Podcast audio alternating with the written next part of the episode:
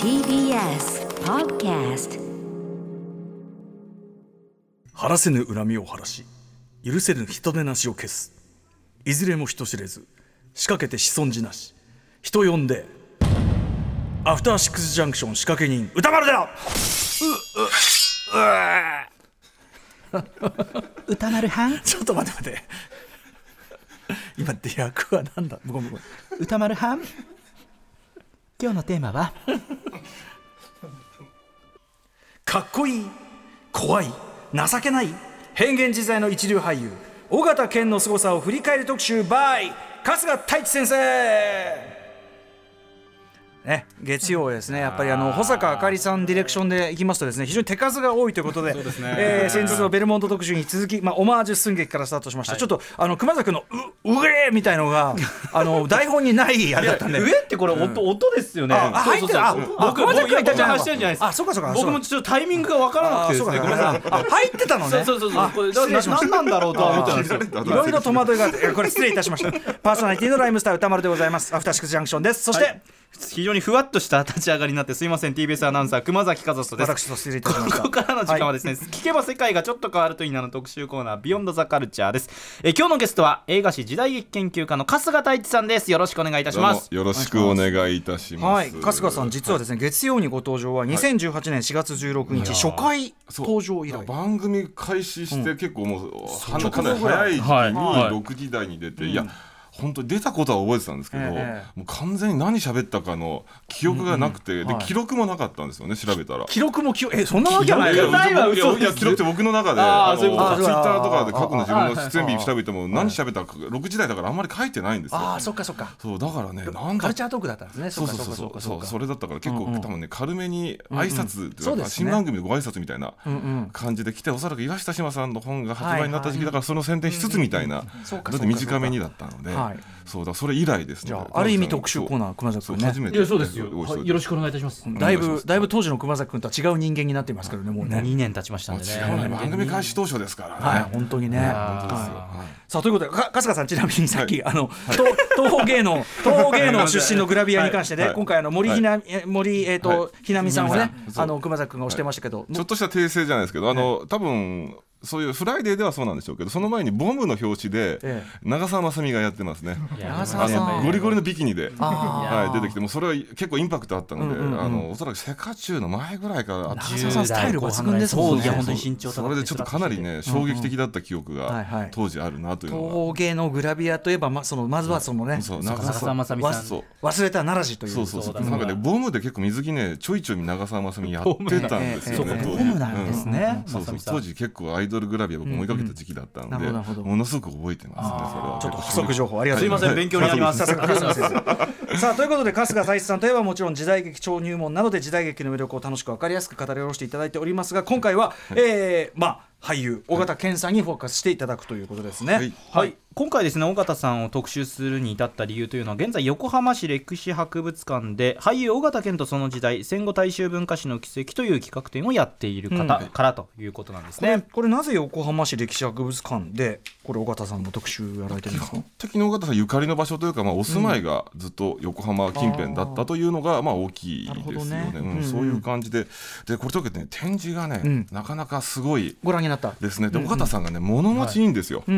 当時の若手時代の台本であったりとか、はい。現場写真であったりとかがものすごい残っているのと、はいあと今日この後語りますけどさっきちょっとテーマ曲流れましたが、必殺仕掛け人ですね、これのね小道具をうん。京都のスタッフさんがうん。残してたんですよ。で普通だったら小道具ってその撮影が終わったらもう処分されちゃったり映画のってするんですけど、はいこの、まあ、バイアンという役藤枝バイアンというハリー社やってるんですけど、そのハリー社のはい。看板ですね、えこれ必ず大型県のその家の入り口にバイアンの入り口に飾ってああるんですけうんうんどその映画あの、はい。ドラマの中で、うん。これがね置いてあるんですよ。そのものの現物が、うんうんうんうんもうこれは震えましたね。うんうんうんあとね各映画で尾形健っていろんな作品で眼鏡かけることが多いんですけど現代劇だと、うんうん。うん確かに。各作品ごとの眼眼鏡が全部置かれていたりとか。えー、すごい、えーしますのでもう大型犬ファン必殺ファンそれぞれもうよだれが止まらない、うんうん。あと衣装とかも結構残ってますし、なかなかねこのコンパクトなスペースではあるんですけど、3 4 0分余裕でえー使えるぐらいなかなかいいですよこれは。小川健さんご自身の物持ちの良さとあとやっぱそのスタッフの方がわざわざ取っておくっていうですね。そのね。おじゃあわざわざそれに岡田さんなぜかサイン入れてたりっていう謎なことやってましたけど、まあでもやっぱそれぐらい番役ででかかったのかもしれないですよね岡田さんねスタッフと仲いいんですよ。なるほど。うん、そういうのもありますね。それも出ているさあということで、はい。えー、尾形健さん、まあ、皆さんご存知でありましょうが改めてプロフィールご紹介をじゃあ熊崎君からお願いします。はい、尾形健さんです。1937年、昭昭和12年に生まれまして、2008年、平成20年に71歳でこの世を去るまで、およそ50年間の長きにわたり、舞台、テレビ、映画など多分野で活躍した戦後日本を代表する俳優です。映画の代表作は「復讐するは我にあり」「楢山節子魚影の群れ」テレビではオープニングでも紹介しました。必殺仕掛け人。また NHK 大河ドラマは実に9作品に出演。27歳で太閤記の主役秀吉に抜擢をされますとここから一躍人気となりました、はい、ということで、えーとまあ、僕、まあやっぱあの僕は子供のことぐらいからすごくはいまあ活躍されて、ですよね。子供の時の印象はとにかく怖い。そうですね。尾形健さん出てくるととにかくテレビ怖い、映画も怖い、映画もその見れないからまだ、うん。そうですもうだってポスター「復讐するは我にあり鬼畜」とかさもう怖いのばっかり、ね、なって、まあ、そういう印象だったんですけどね、ただまああの後にこういろいろねはい。割とこう優しいおじいさん役みたいなのもやるようになって、であと冷静に考えてみるとこの映画のこの役もやってる。この映画のこの役もやってる、はい。脇とかに回ってもいろんな役やってるから、いろいろ考えると何でもできるしあのその脇に入った時の収まり方とかもすごく自然で、そうなんですよね。めっちゃうまいんですよだから。うん。どこにでもハマってしまうっていう、はい八甲田山で遭難することもできますし、そこから生き残ることもできますよ生き残ることもねできるし、はい。何でもなんだ 出てきただけで怖い役もできれば、はい。根っからいい人の役もできるし。そうなんですよ。本当にでししかも劇中では本当にそういう人にしか見えな見えいのないっていう。だから本当にうまいんだと思う、どんな役をやっても様々そうですね。はいはいえーあじゃあねちょっとねメッセージごご紹介させてください、えっとねラジオネーム浜丸さん。うん尾形健さんの特集最高に嬉しいです、たくさんの映画舞台ドラマがありますが私はこわもての尾形健さんのが演じたドラマ、ポケベルが鳴らなくて、はい。中年男性の不倫物語が忘れられません、はい。ドラマの中では娘と同じくらいの、えーと同じ同じ年ぐらいの結城苗さんと出会い、恋に振り回されるサラリーマンあの役は尾形健さんという役者の普通が見れたドラマでした。渋くもあり怖みもあり優しさもあり普通さもあり数少ない多面性のある素敵な俳優さんでした。まさに。いやーこれねあのヒロイン結城苗さんがやってて、当時これのせいで結城苗さんは大バッシングを役があ役でですか？役でこれ今だったらもうね、社あの社会問題人権問題になるレベルで女性誌でもう今週の結城ないみたいな感じでひたすらその岡田健さんがサラリーマンでその酒井真紀さんが娘役なんですけどその親友が結城ない親友の彼氏あのお父さんを狙って落としに行く女性の役なんですよ。これがね結城ないさんの魔性がすごかったんですけどこれね一方ではねあれだけ叩かれた理由は岡田さんがうますぎたせいもあると思うんですよ。その結城ないの魔性にはまっていく尾形健がリアルすぎて、だからあの女性誌です話題になったぐらいですから、やはりいろいろとご覧になった女性視聴者の方とかが、あうちの夫とかお父さんがこうなってるかもしれないっていうリアルさを感じたのかもしれないなっていうぐらいね僕も毎週見てたから覚えてますけど、生々しかったですよ。お。互いだから本当に上手い人同士がやっちゃったから。そうなんですよ。完璧な魔性と完璧に落ちていく男をそれぞれ演じましたからもう見てる側からつまりそれだけいいドラマだってことですよ。そういうことですね、あれだ批判されるぐらあい。ですねれだけ登場人物が叩かれるということは。ねねまあ結城さんその後ね海外にもね、そうなんですよ。軸足を移されてっていうのもありましたけどね、そのぐらいでしたね。本当覚えてますよこれは。あと当然まあ僕がその子供の時の印象のおっかないも当然ありますよね、そうなんですよ。もう怖い。今日は多分そういう役の話が散々出てくるおっかないことにね話もあるねし、なろうとは思いますけどあとでも人のいい役も全然できるし。ありとあらゆる役をえーやっております。豊臣秀吉役をね何回もやってるというところだったりもするそうなんですよしだからまあ健という役者のまあ特徴をねあの説明するとまさにそういうことなんですよね、あの主役も脇役も悪悪役も全部やれちゃうんですよ、ね。で全部完璧にしかもやれちゃう、んうんだから主主役やればもう完璧なスターとしても出てくるし、はい。普通の文芸作品の情けない感じも出てくるし、悪役やれば怖い、脇役やれば脇できっちり主人公を支えたりとか、後ろ側に回ることも、まあできると。はい。いうことなんですよね。でそう。だから役柄としてももうそこら辺のおじさんもやれば、殺し屋もやるし、農民ヤクザ、文豪人情刑事それからあの妖怪、えー晩年はないですよ。遺作はぬらりひょんですからね。ね。えーゲゲゲの。それからターミネーターみたいな忍者までうアクションはちなみに？アクションも上手ですね、この人もともと新喜劇という結構大衆娯楽的な劇団、はい。えーやってまして。で、まあ、時代劇もやるから盾ができる、それからあの初の主演舞台がボクサーの役なんですよ、でその時のボクサー役やった時にケンっていう拳っていう名前をつけたぐらいです。ね、だから体も引き締まってるしアクションもできるのでだから時代劇ヒーローも歴史の手上のその英雄もできる、アクションもできるということで、もうありとあらゆる作品ができてしまう、もう八甲田山やれば八甲田山の兵士の中に紛れ込むこともできてしまう。脇もまた平気でやりますよね。そうなんですよ。俺主役じゃなきゃ嫌だとかそういうんじゃないんですよね。で悪役やればもう聞きもう喜んで、もう肉肉しい悪役もやってしまうので、だから特に1970年代の終わりから80年代にかけてっていうのはもうとにかく映画界とりあえず尾形健でっていう、ありとだから年に45本大きな役で尾形健やり続けた、しかも大体賞を取るような作品とかはもう全部とにかく主役も脇役も尾形健っていう時代でありましたから、だからある時期あの時期リアルタイム見てた人からすると飽きてた部分あるかもしれないですよ。あ。まりにもどれあまりにも尾形健だから、でもあまりにも何でもできちゃうんですよ、全部違うから。全部だからね。違うから、もう全部できちゃうという人だったんですよね。あの後ほどそのね怖い尾形健の先ほどちらりと出たターミネーターみたいな忍者の話もぜひしたい。本当にもう、はいほんなすごい。謎の何ですか？絶句。何ですか？それ。黒い男。黒い男。なんだこりゃっていうね。はい、えー、ということで今日は尾形健さんのさまざまな顔を部門別で春日先生ご紹介くださるということでお知らせの後よろしくお願いします。はい、お願いします。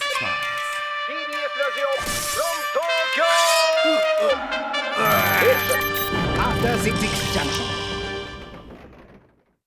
必殺のこれ強いよね。もうわかりましたん。ですから。ね。えーということで時刻は8時13分アフターシックスジャンクションパーソナリティの私ライムスター歌丸です。月曜パートナーの TBS アナウンサー熊崎和人です。さあここからの時間は聞けば世界がちょっと変わるといいなの特集コーナービヨンドザカルチャーです。今夜は時代劇研究家の春日太一さんをお招きしてかっこいい怖い情けない変幻自在の一流俳優尾形健の凄さを振り返る特集をお送りいたします。春日さんよろしくお願いします、よろしくお願いします。お願いいたします。この合間もうしみじみもうはいうまいんだよってそうですね。もその話をずっとね、えーしてましたけど、はいあれがい。い、これがいいみたいなね。ね。さあということであれがいいこれがいいを聞く楽しい回でございます、ね、い。きたいと思います、尾形健さんの変幻自在っぷりを部門別で掘り下げます。まずはこちらの部門。やっぱしびれる。かっこいい編はい。ということでかっこいい姿、どうだろう。やっぱヒーロー側に回るというかまあバイアン、そうですね。まあこれでまさにその主役で尾形健があのやる時のアウトローですよ特に、アウトローやった時の尾形健ってものすごくかっこいいんですよ。で尾形健ってまあ今日これからキーワードになりますけど、はい。笑顔が嘘っぽいというか。いいあの素朴ないい笑顔をするんですけど、絶対これ裏に何かあるよなっていう笑顔なんですね、でだから本心を隠しながら何か自分のやるべき役割を果たしていくっていうキャラクターがものすごくそのヒーローやるやる時は似合うので。なるほどね。ちょっと何か本心を隠しながらこうでしたみたいな。なんかそういうのでちょっと切なさとかあとのハードボードボイルドさが出るっていう。そうか。だから野獣デカとかもやっぱそうなんなですよ。あのかっこいいんだ。そういう工藤英一とかの世界にこのちょっとそういうポエムな感じっていうんですか。ね工藤英一とハマりがいいな男のポエムとかそういうのがまあ出てくる。その裏側に人間のアウトローの裏側に背負った業の悲しみっていうのが笑顔であったり無表情の裏側にまあ見えてくるというのが尾形健のかっこよさということになるわけですね。なるほど。では特に尾形健さんかっこよさが堪能できる作品春日さん何でしょうか？はい、えー必殺仕掛け人でございますね。はい来ました、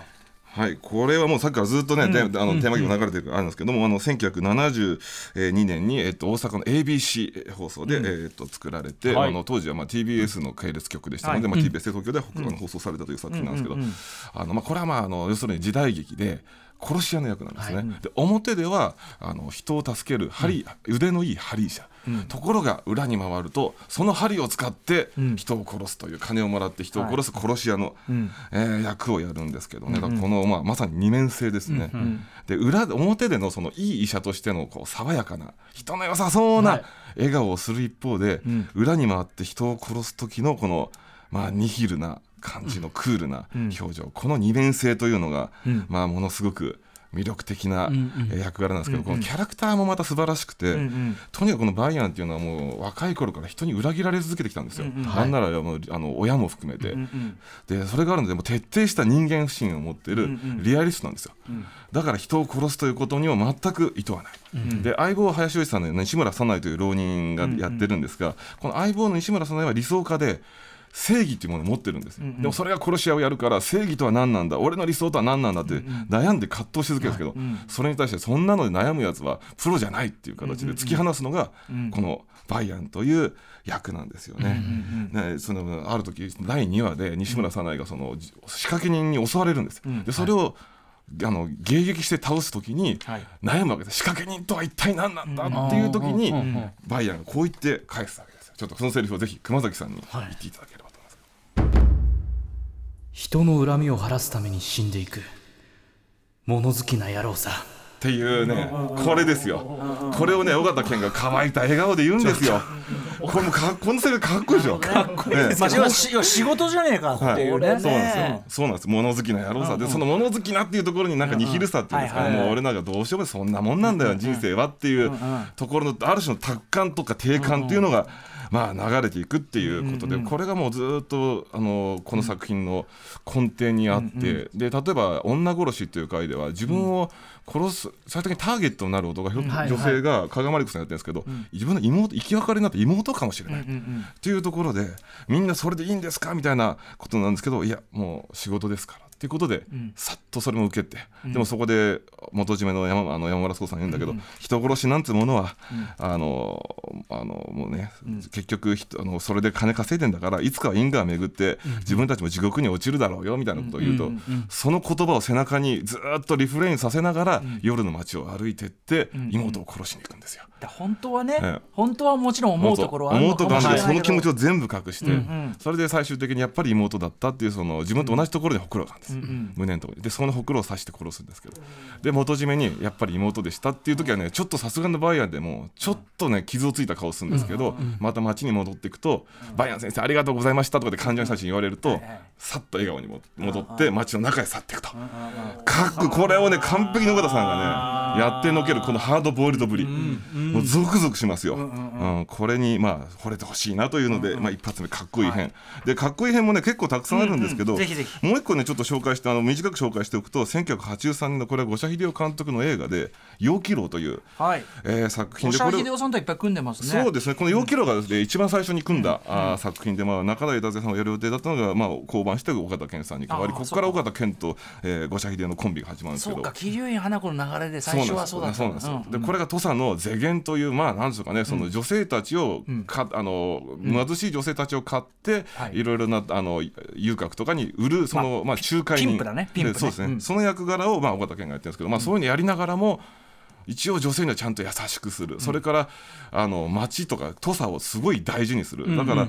なんでしょうかよアウトローでありながら一本筋が通ってる、でかといって野心とか持たずにこうせっかくこれだけ貫禄があって腕がいいんだから、一家構えたらどうだって言っても私はそんな人間じゃありませんからっていう一匹狼なんですよ。ところがその大阪の国が土佐をの乗っ取ろうとして、このふるさとの土佐であったり陽気炉を乗っ取ろうとした時にバーンと突っぱねるわけですよ。このセリフがものすごくかっこいいので、まあ、ここは難しいですけど土佐弁で ぜひ熊崎さんお願いします。ハードル高っ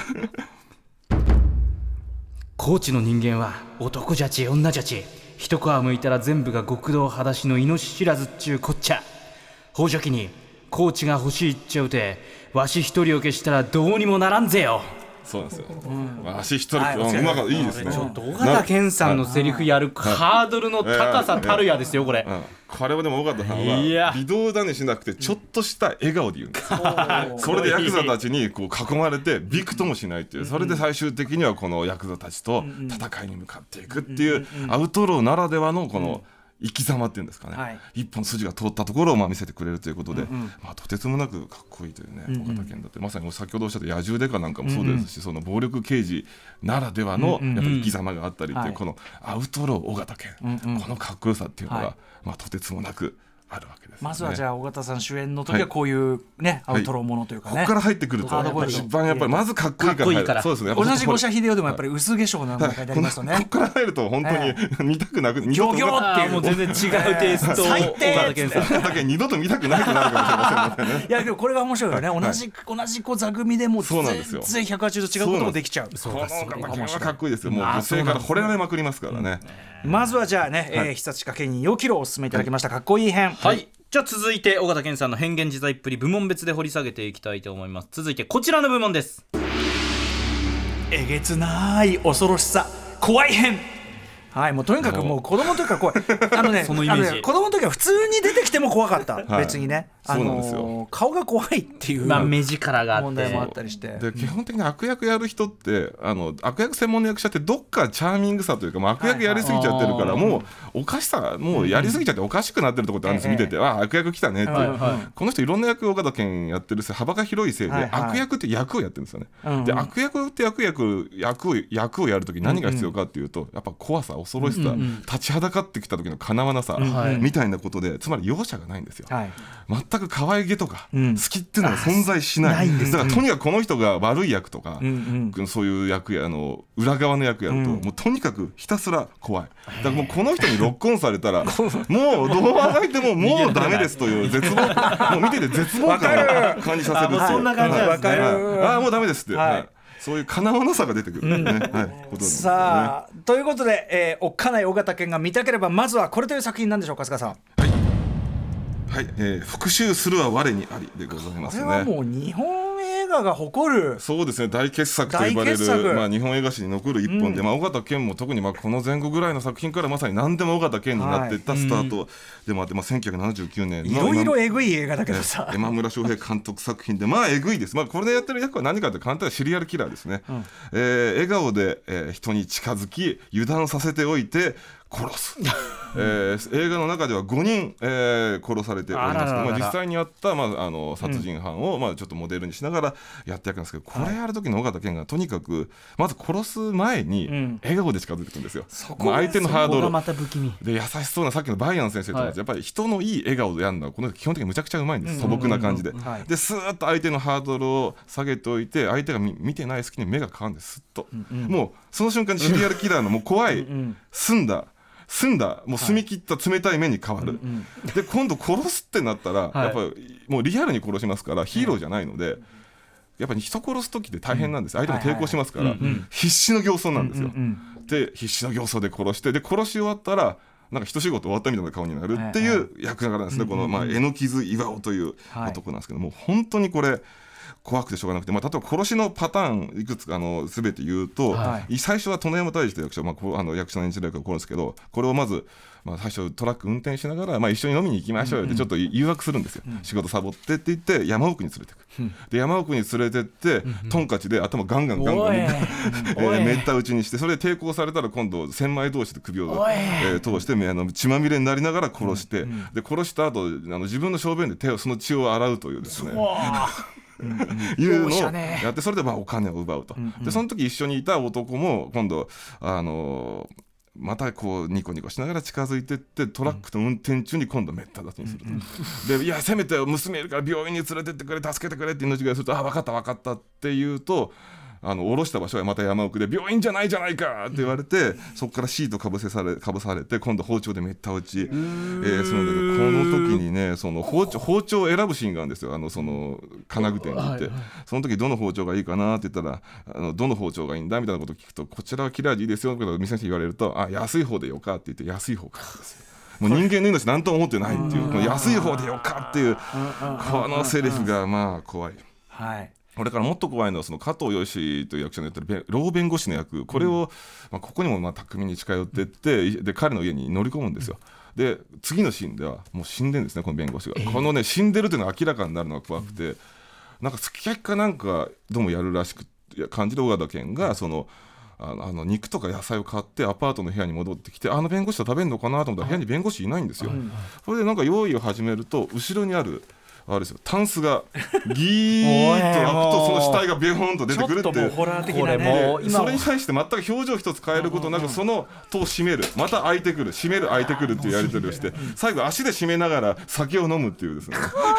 春日さんの話聞いてるだけで怖さ十二分ですよ。その間表情表情一つ変えませんから、であまりにも開いてくるから今度はあれですよ。あのトンあのあの釘で打ち付けてさらにあの、ビニールあのあれですあのビニールテープであの止めるっていう。でその時に急に必死な顔になったりするんですけどその時だけは、うん。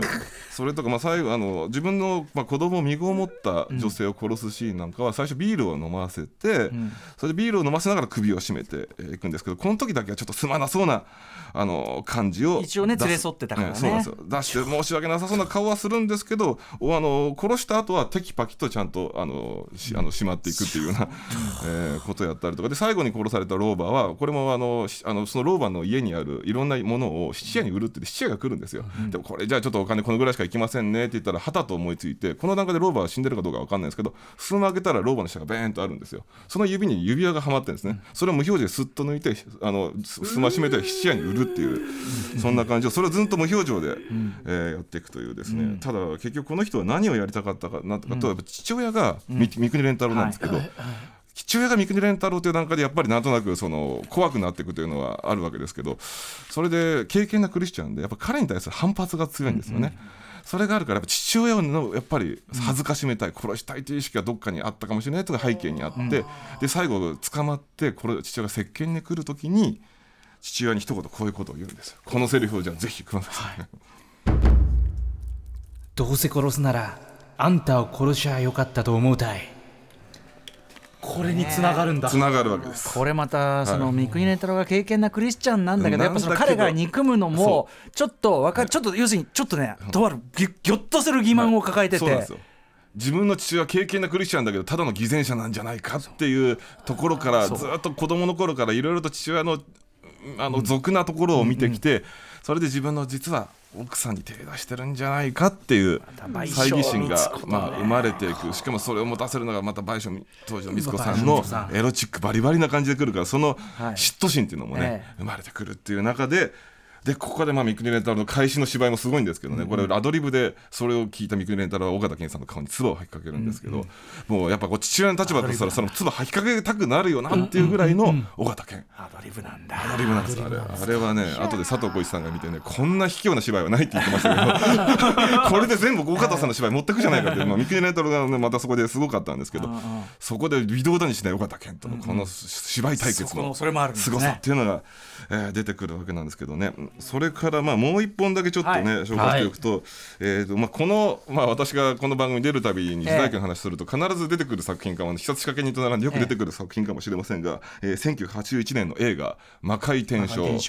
えーでございましてこれはまああの深作金次監督なんですけど、まあ、あの天草四郎澤田研二がやってますけど、えーこれの魔界の力によって過去の剣豪たちが蘇っていくと、えーいうことで、まあ、いろいろとみんなそれぞれに剣豪たちはあの過去のなんですかね現世に未練があるんですよ、それを残して死んでいくからそれを魔界の力で叶えてあげようじゃないかと、で岡田健は宮本武蔵の役をやっているんですけど、その宮本武蔵はまあ最後実際に洞窟の中で、自分自身もう最後誰とも触れあの、接点持たずに死んでいくんですよ、でこれ実際の史実なんですけど、はい。で最後にあ俺の人生これで満足だと。全てやりきったって思ってじーっといるといや待てと俺はまだ戦っていない相手がいる。柳生十兵衛だっていうことで、十兵衛と戦いたい戦いたいっていうところでどんどんどんどん自分の寿命が迫ってくるんですよ。っていうところでぐーってなってきたところでこのような未練を口にするわけですよ。このセリフをぜひまたもね。今一度我に剣を取る力を与えたまえこのセリフを山草四郎が聞き止めるわけですよね。で力を上げようといって魔界に落ちるんですよ。でこの魔界に落ちた宮本武蔵がむちゃくちゃ怖くて、晩年の宮本武蔵ですから、あのギンギンに二刀流の時じゃなくて、あのよく肖像画でありますけど肩の力をこう抜いて、両手をブラーンと下げてるあの宮本武蔵なんですよ。だからもう何も構えていない、一番怖いですよね。やっぱギンギンで来る人モンスターってそんな怖くないですけど、何にも構えないでゆらーっとおじいさんが来るのって怖いじゃないですか。しかも強いんですよ、晩年の宮本武蔵だから、すべて悟ってますから、それがどんどんどんどんしかも今度は人を殺す気満々で蘇ってますから、強い上にしかも有有限ときて、はい。しかも人を殺す殺すことを何とも思っていない、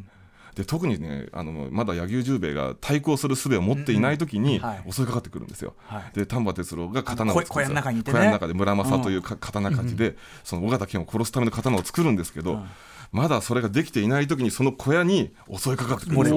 あれねホラーだよ完全にホラーです。で小屋にうわーっと来てその小屋のあの板と板の間に尾形健の顔がうわっと出てくるんですよ。もうシャイニングですよね。本当にその時の尾形健の板の間から見える目の怖さ。ガーンってーンとくるっていうね。このねうん魔界から蘇った人みんな目目の中さコンタクトが入れててね。普通の色じゃなかったりするし。これねタイの鱗に色塗ってたらしいですけどね。タイの鱗に色塗った？生命感出た方がいいからっていう。ね。えー、てかさ魔界転生全体にめちゃくちゃだよねあの最後クライマックスの。日とか。江戸城燃えてる中でね、はい、実際のあの本当に火火セットにつけてやりましたけど、まあ、岡田健と高いも巌流島みたいな長い部屋の浜辺で、はい。やらけその時はもうゾンビみたいな顔で、ねものすごい強くて怖い岡田健がもう本当に幽霊というかもうホラー映画の、ねものだってモンオッパラウンドだってこうね笛吹いて。笛吹いてようやくおつおつが笛吹いてるなんつって。うんでもそれのその笛も最後の戦いの時はもうもはや通用しないわー。みたいな感じで やってきますからね。それとどう戦うかっていう、怖いです。こんなやつと戦いたくないですよ ねね絶対かなわねえみたいそうなんですそれとまあ先ほどね歌丸さんも何度か言ってた、ターミネーターみたいな忍者ちょっと、はあのこの今回のラインナップ入れませんでしたけど、えー服部半蔵影の軍団という映画の中で工藤英二監督の映画で、まあ、渡瀬恒彦扮する服部半蔵に襲いかかる、えー甲賀の棟梁忍者なんですけど、うん。これがねこれ。僕ね途中本当ねこれ見終わってもな尾形健って気づきませんでしたもん最初の時。あそれぐらい何？こんな役やるとまず思わなかったですまず役の説明できます？あれどん何役ななんですか？あの一応甲賀忍者の棟甲賀梁忍者なんだけど。なんかねあの、ま、地獄の黙示録みたいな感じでなんかこう泥に使って、タールみたいなね。タールに使って真っ黒で出てくるんですよ。で真っ黒に体をなんかつけてそうするとい。ろんなとこ隠れられるじゃないですか。うん。はい闇に隠れる闇にわ隠れるっていう。で最初に登場するとことかさ。あのなんか廊下の向こうに黒い影が現れた。でその影があのタールがだんだん乾いていくんですよ。それでバーってなんか動かすとそのバキンバキンバキンってなんか高速度が外れるかのように あの黒いのが外れて外れると全裸の岡全田裸全裸の尾形家が出てくる。うわーってなんかすごいポーズするんですよ。なんか充なんか充実みたいなポーズ取り出すんですよ。でその顔もなんかね歌舞伎の熊取りみたいなものすごい怖い顔で。で渡瀬恒彦にその全裸で追いかけてくるんですよもうターミネーターみたいな感じ。でまさにそれがで尾形はもう渡瀬恒彦ですら怖くて逃げ出すという。渡瀬渡瀬先生とその蟹慶三のね二人がこうさ忍者がうわすげえやつ来たみたいな。あいあいつらまともな手じゃかまともな手じゃ勝戦えないってなって。何それ。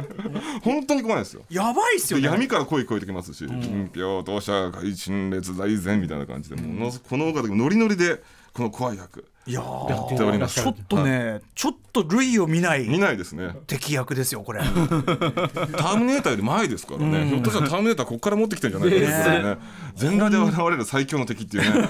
確かに確かに。体もムキムキですから岡田さんって。あとそういい体ブルース・リーみたいな体してますからあとやっぱとにかくその登場時の廊下の向こうに黒い影があって火がなんかボーンとなってあってボーンってなって。でなんか念仏が聞こえてねなんだと思ったらバキバキバキバキバキなんなのっていう。裸の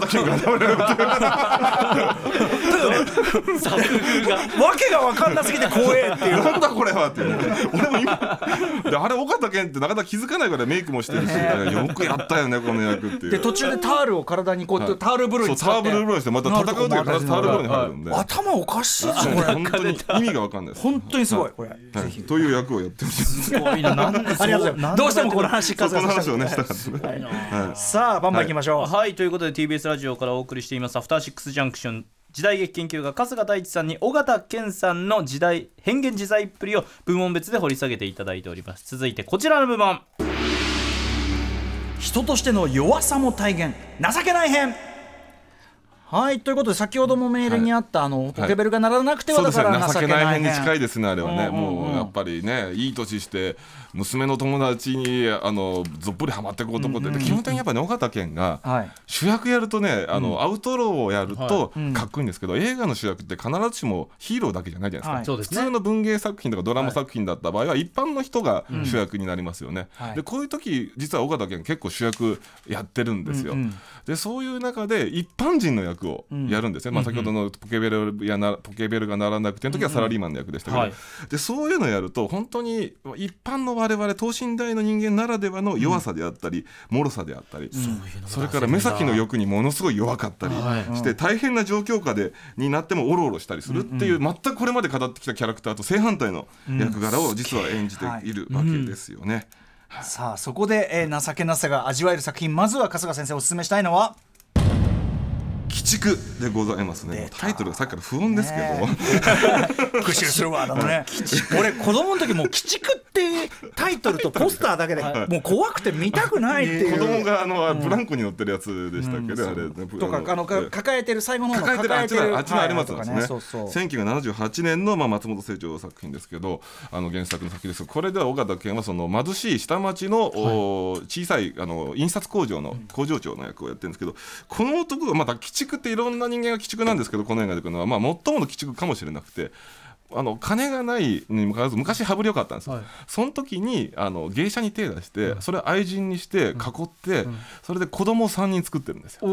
なんだけどそのあの印刷工場がどんどん景気が悪くなっていってそのあの愛人に養育費が払えなくなってくる、はい。で実は一方で奥さんいるんですよ、奥さんの間には子供ができてないんですよね、っていうので奥さんも結構で奥さんは奥さんでその一緒に働いて苦しんでる仲なんです、そこに愛人がお金払ってないじゃないのって言って乗り込んでいくんですよ子供連れて、そこでの本当の修羅場が起きて、でそのああの奥さんを岩下志麻さんがやって、愛人をなあの小川真由美さんがやるっていう。まあ、どちらもまた濃い女優さんがやって、うんうんうん。もうその二人が戦いますから、ん。その間でひたすら尾形健はおろおろするだけで。何にもできずただただひたすらおろおろするだけって、一番この人が悪いのに、もう目先の欲に負けお金も払えず、奥さんにも言えずただただおろおろしてでもう愛人は切れて、もう知らないって言って子供3人を置いて去っていくんです。でこの子供3人をただでさえお金がないのに育てないといけなくなってきて始まるのが奥さんの虐待が始まるわけです、この岩下志麻さんの芝居もすごいんですよ、もう赤ちゃんがまあ一人はもう幼子なんですけど、赤ちゃんが泣いてたりするともうそんなにご飯が食べたいんだったらって言ってその米を口に突っ込んでったりみたいなのもこの岩下さんの聞き聞きしま迫る芝居をするんですけど、この時にじゃあお赤ちゃんに自分の子供に米を突っ込まれる時に何をしてるか夫である。いや本当ですよね。はい、それそこでのセリフを、えーここで熊崎さんぜひおっしゃってください。寄せたら寄せよ。はい。遠巻きにこれしか言えないですね。こ れそこでのシーンだったんだ、はい。どう先ほどの上の4つのセリフと大きく同じ人がいたとは思えない。本当ですよ、はい。同一人物ですね、ただこおろおろしてんですよ。で あの若いそのこうあの工場の肌の社員で蟹江慶三さんがいるんですけど、それが頑張って取り上げて、あのダメだよそんなことやっちゃって言って、尾形家にも切れるんですよね、はい。あんた父親だろって言って、あんたがしっかりしたらダメだろって言って、ああそうだよねみたいな感じ蟹江慶三さんと組むこと多くないですか？多いですね。なん確かに多いですね。なんか多いですね、うんまあいいやそれで、はい。そうなんだ。それで、あのでその後も、はい。結局奥さんに言われるがままそのまず赤ん坊はあの、まあ、ある種見殺しにされ熱が出てもろくに看病してもらえず死んでいく、そして、まあ、次に娘3人子供がいて、えっと少年とそれからあの長男それから長男が10歳ぐらいですかね、で長女が8歳ぐらい。で赤ん坊がいるような感じなんですけどその長女は今度はあのどっか捨ててきなさいよって言われて、東一番当時混雑している東京タワーに連れてってこれ東京タワーに置き去りにするこれね置き去りにするし怖いっすよこれ。この後ね。あの子供にとっての悪夢だよね、悪夢ですよ。東京タワーに置き去り大混雑の中に。あのね双眼鏡を見せてそる間にはい。エレベーターに自分は乗っちゃってそう。そそそくさとそそくさとそそくさと乗はいってるんだけど最後にエレベーターが閉まる瞬間にその少女が振り返ってはい目が合うんですよ。やだ。あーでああでもでもこの父親自体は子供のことを愛してるんですよ。ただそうですよね。奥ただ奥さんに気弱で逆らえないだけの情けない男でだ子供を守れないんですよね。でうわーってなってって最後は長男をどうするかっていう話になってってこれをまあ殺しそうとするわけですよ。でも父親の情が出てきて殺せないという絶えず葛藤を抱き続けていく。あのさ殺そうとするできないと、あそうのあのあのそのあれがもうさ、はいはい。耐えらんないの耐えらんない。もう見てて嫌になってくるんですよ。それがもうで絶えず岡田健がもうで言うたらもう守ればいい。はいあるいはもういっそのことを殺すという手もあるかもしれないあの判断ができないんですよ、優柔不断でずっとうじうじうじうじもう最後の最後までうじもうし続けてこういうね役柄やるとまたねまた着こなしがうまいというかね、はい。この人ねあのランニングシャツに捨ててこっていうファッションでね あの子供を抱えてあの病院に行くシーンなんかあるんですけどねそういう服装がまたね似合うんですよ。こう何でしょうか例えば漁師の役とか、農民の役であったりとか、そういう働く男っていう、汗をかいて働く男っていうのを演じるのはうまくて。だから秀吉もうまいのはそういうことでしょうね。秀吉やってもうまいんですよ。あーそういうこと。かそのそう東吉郎時代の。重心が低いっていうかさ、そうなんですよ、うん。なんか本当にでやっぱ体もひあの引き締まってますから、動いてるな働いてるなっていう、でいい色に焼けてるので,、はい。で顔も程よく素朴な地味さもあるので、なんかそういう感じでねこういう情けない役やるとうまい、サラリーマンやってもそう、何やってもうまい、でまあちょっとだけ触れると、まあ、薄化粧っていう先ほどなんとか歌丸さんの映画の中でもこういう役やってましてね。もうこれも本当目先の欲に負けて人生ドツボにはまっていく。流される、えーちょっと薄化粧のセリフだけ言ってこはい。まずこれ面白い。情けない男のセリフ、人権人権人権人権。じ ねはい。何何が情けないんですか？もうねもう労働運動やってる人権人権人権って言っていくうちに偉い人までして人人権。あーどんどんトーンダウンしていっちゃうってことですね。しょうもない感じで。最後見事に偉い人側に回ってしまうきっちり売る。きっちり仲仲間はきっちり売ります、はい。ねという役で女にはたかります。なるほど。はい。最悪です。はい、はい、ということで尾形健さんの時代変幻自在っぷり部門別で掘り下げていきますが、こちらの部門いきましょ変幻自在の極みオールラウンド編はいこれどういうことでしょう、はいまあ、尾形健という、まあ、要するに今まで一つの役柄の中でそれぞれのキャラクター語ってきましたけど、ええ。今度一つの役の中にいろいろな色合いがある。あー。それを表現、まあ、複雑な人間性ですね、かっこよさ怖さ情けなさ人情味最古感。そういったものをひ全部同居させて、複雑な人間像というのをまあ描いていく、はい。特にうまいのがテレビシリーズをやっていくときに時間が経つにつれてだんだんと別の人格に変貌していくっていう、はいはいこれをね一気にやらないで徐々に徐々に変わって最後らへん見たらあれ？気づいたらすげえ変わってたなっていう役をやらすとまあむちゃくちゃうまいわけですね。ということでじゃあそのオールラウンド感いろんな変幻自在感が味わえる作品なんでしょうか、はい。一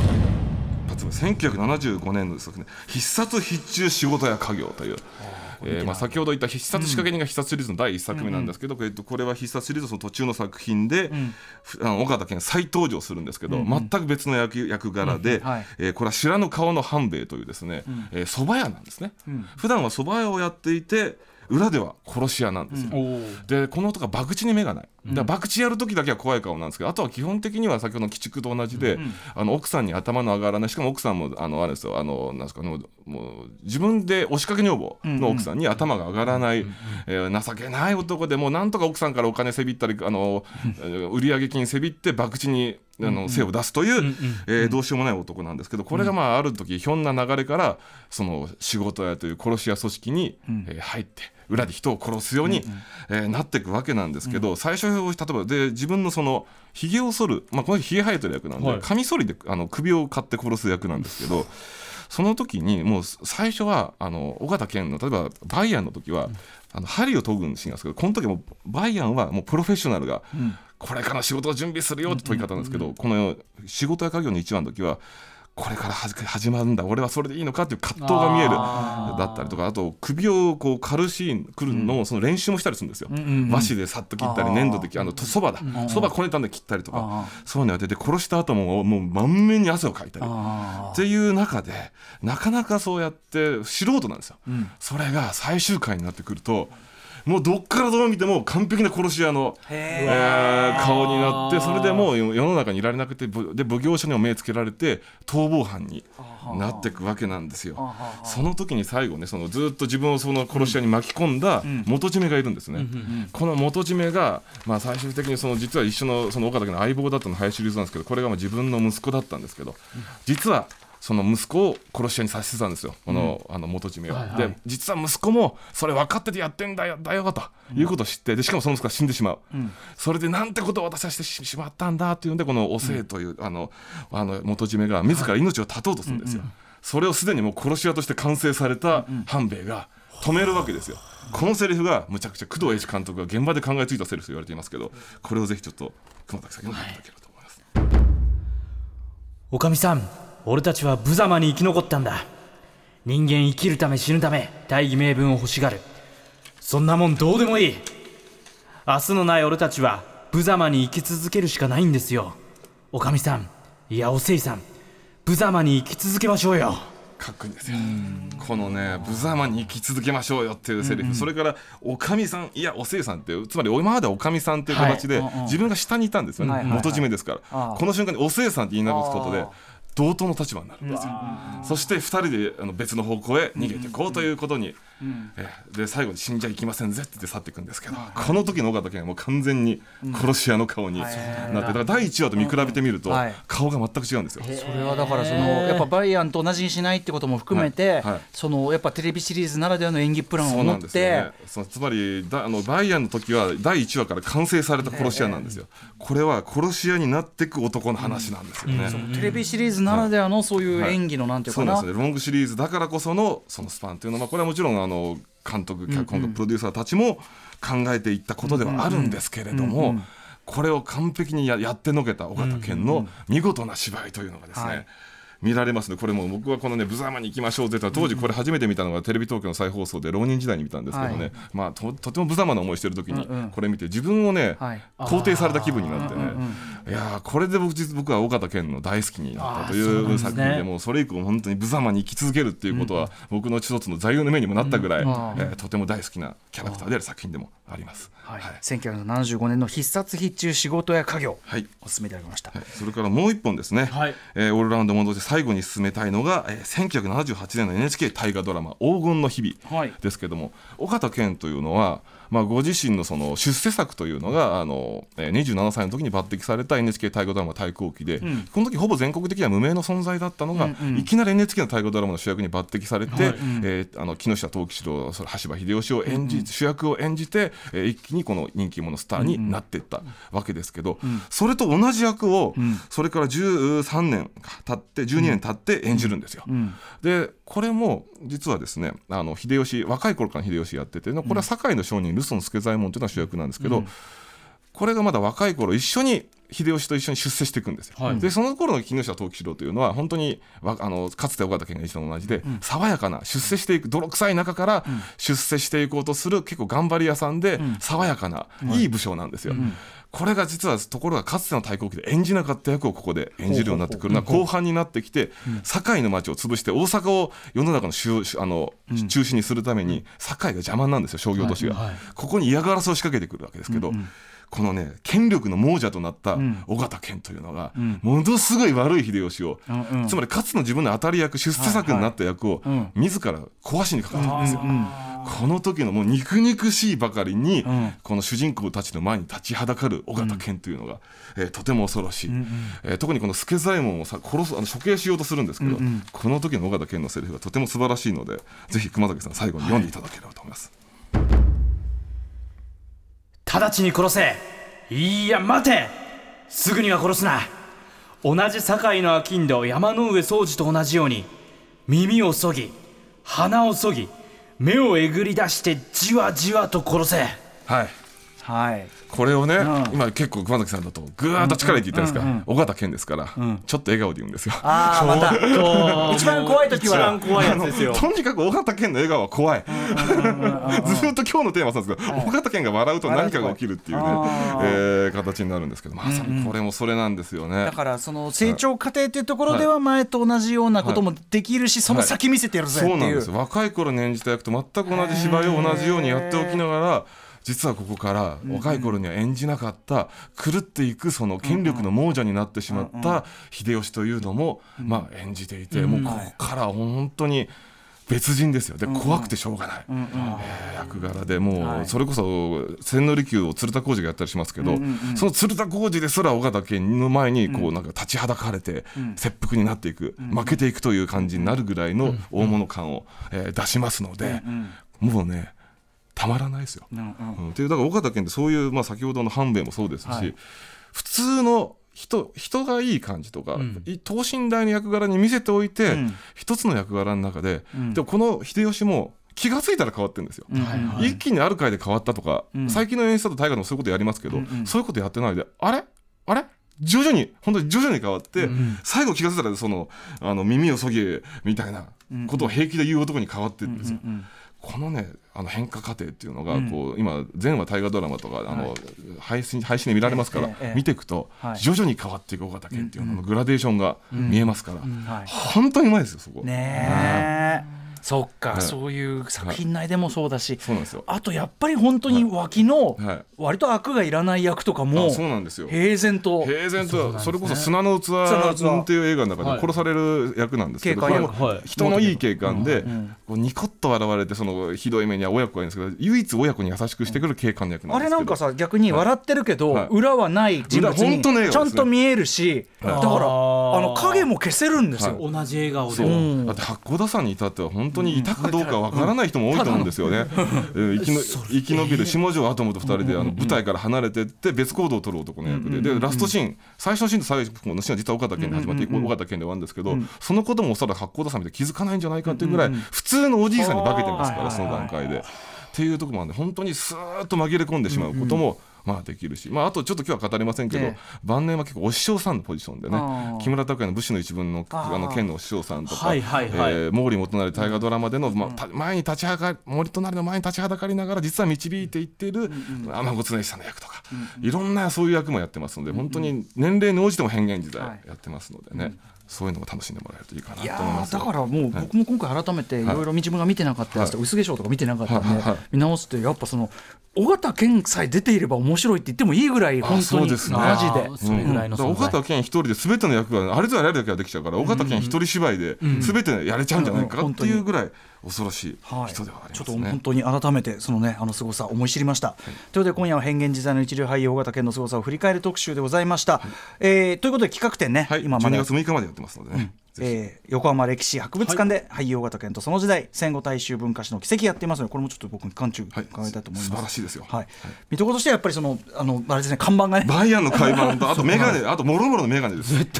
それこそいろんな役でそれこそ復習するわねあの眼鏡もあります。あれもあるの、はい。やばやばいです。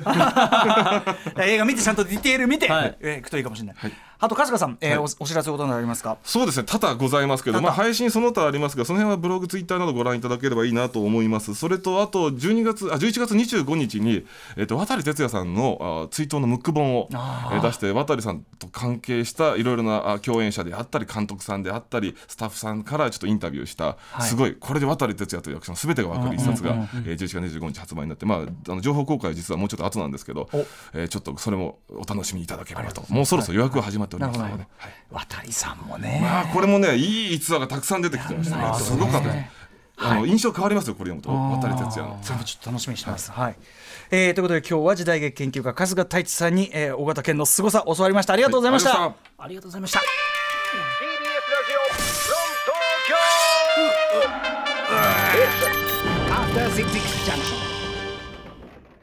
Listen. After Six Junction.